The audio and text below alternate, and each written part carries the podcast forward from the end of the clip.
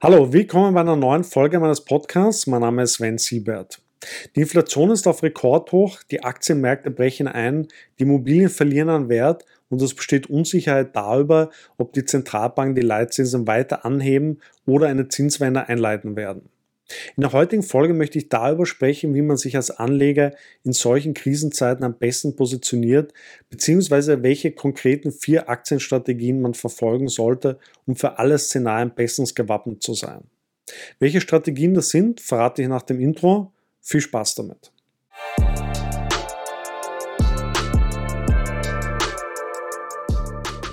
Erst kürzlich ist ein Artikel im Spiegel erschienen, in dem der Chefökonom der Bank für internationalen Zahlungsausgleich mit den Worten zitiert wird, dass wir vor einem Endspiel für den globalen Wohlstand stehen.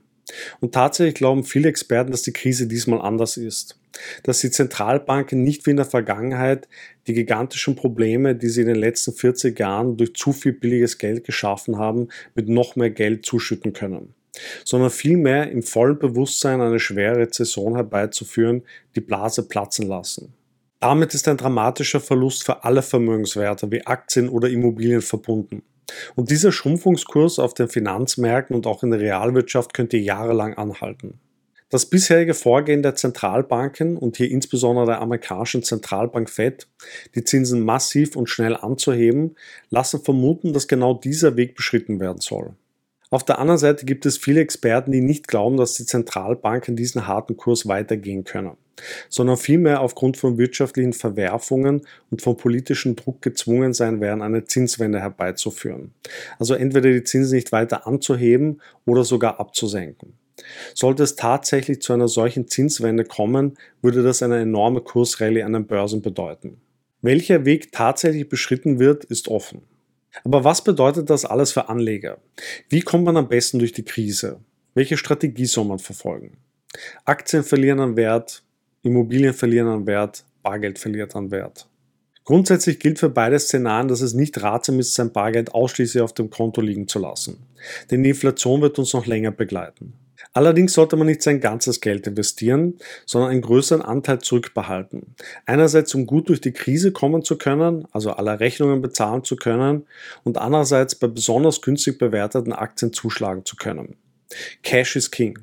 Wichtig ist, dass man in Krisenzeiten wie diesen nicht nur eine Strategie verfolgt, sondern mehrere. Es kann nämlich sein, dass eine aufgeht, die andere aber nicht. Wie die Zentralbanken tatsächlich weiter vorgehen werden, weiß nämlich niemand. Daher sollte man das Risiko diversifizieren. Konkret möchte ich vier Strategien vorstellen, wie man sich in der Krise gut aufstellt und die man parallel anwenden sollte. Als allererstes sollte man auf Dividendentitel setzen. Durch die zum Teil sehr stark gefallenen Aktienkurse sind auch bei vielen Unternehmen die Dividendenrenditen sehr attraktiv geworden und bescheren dir auch in Krisenzeiten einen regelmäßigen beständigen Cashflow. Diese zusätzlichen Einnahmen kannst du entweder in günstig bewertete Aktien reinvestieren oder du verwendest sie zur Abdeckung deiner gestiegenen Lebenshaltungskosten wie Energie oder Lebensmittel.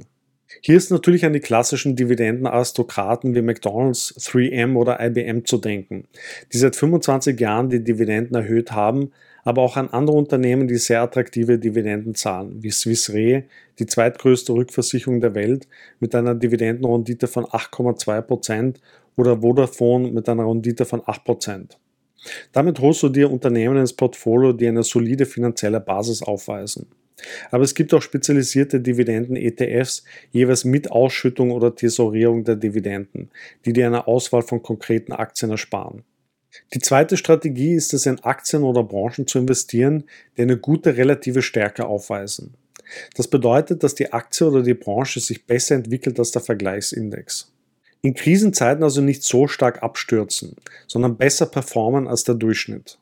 Die relative Stärke ist dabei nicht zu verwechseln mit dem RSI, also dem relative Stärke Index, der anzeigt, ob ein Aktientitel überverkauft ist oder überkauft.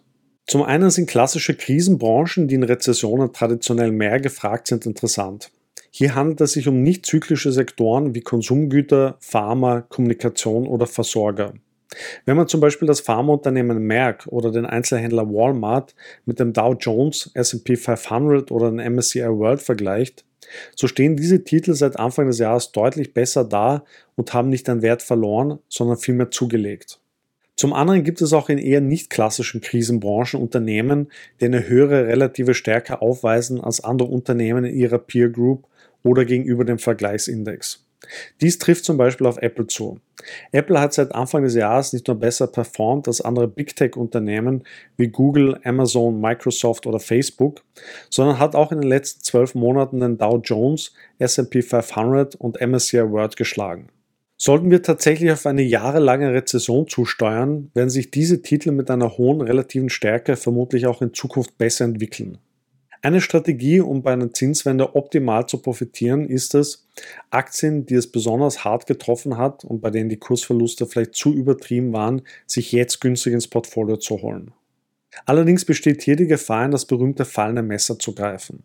Daher sollte man diese Strategie, wie einleitend schon gesagt, nur in Kombination mit anderen Strategien anwenden und nicht einen größeren Anteil seines Vermögens auf diese Art investieren. So kann man sich die ein oder andere attraktive Aktie zulegen, die in der Vergangenheit bereits sehr teuer war und man deshalb nicht zugegriffen hat, jetzt aber möglicherweise vor einem Comeback steht.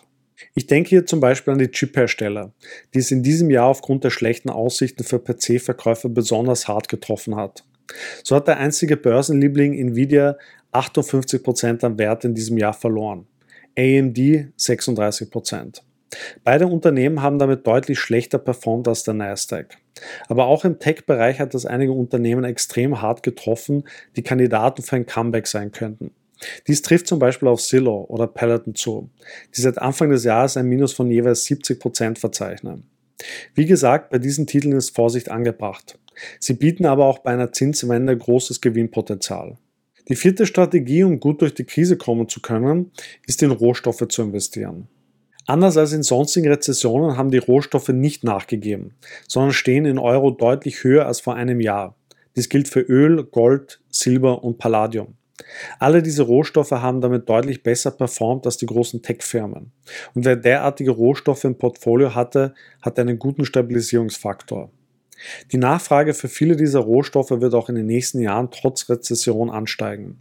Aufgrund der natürlichen Knappheit dieser Rohstoffe ist ein Investment in Krisenzeiten eine zusätzliche Absicherung. Aber auch im Fall einer Zinswende ist nicht mit fallenden Rohstoffpreisen zu rechnen, sondern die Nachfrage sollte sich erhöhen. Um in Rohstoffe zu investieren, gibt es viele Möglichkeiten. Zum einen kann man sich physisches Gold oder Silber in Form von Münzen oder Barren zulegen. Andererseits kann man in Gold oder Silber ETFs bzw. ETCs investieren. Zum anderen sind Ölfirmen wie ExxonMobil oder Shell interessant. ExxonMobil hat in einem Jahr um 94 Prozent zugelegt. Dies bei einem KGV von 8,2 und einer Dividendenrendite bei 3,5%. Prozent.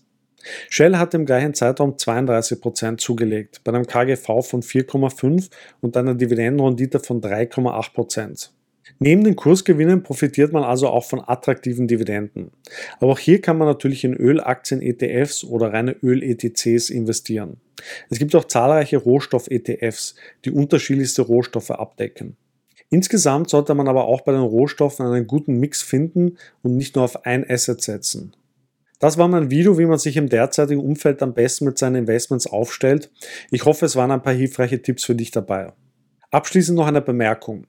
Bei diesen Tipps handelt es sich um Tipps, die man schrittweise umsetzen sollte und nicht gleich das ganze Portfolio umschichten muss. Du solltest daher nicht gleich alle Aktien, die in den letzten Monaten schlecht performt haben, verkaufen. Aber vielleicht kann man jetzt Sparpläne für bestimmte Aktien oder Rohstoffe auf Basis der vorgestellten Strategien neu aufsetzen und andere Sparpläne mal pausieren. So kannst du dir schrittweise krisenfeste bzw. attraktive Vermögenswerte ins Portfolio holen. Das war's mit meinem Video. Wenn dir das Video gefallen hat, gib mir ein Like und abonniere meinen Kanal. Vielen Dank fürs Zuschauen und bis zum nächsten Mal.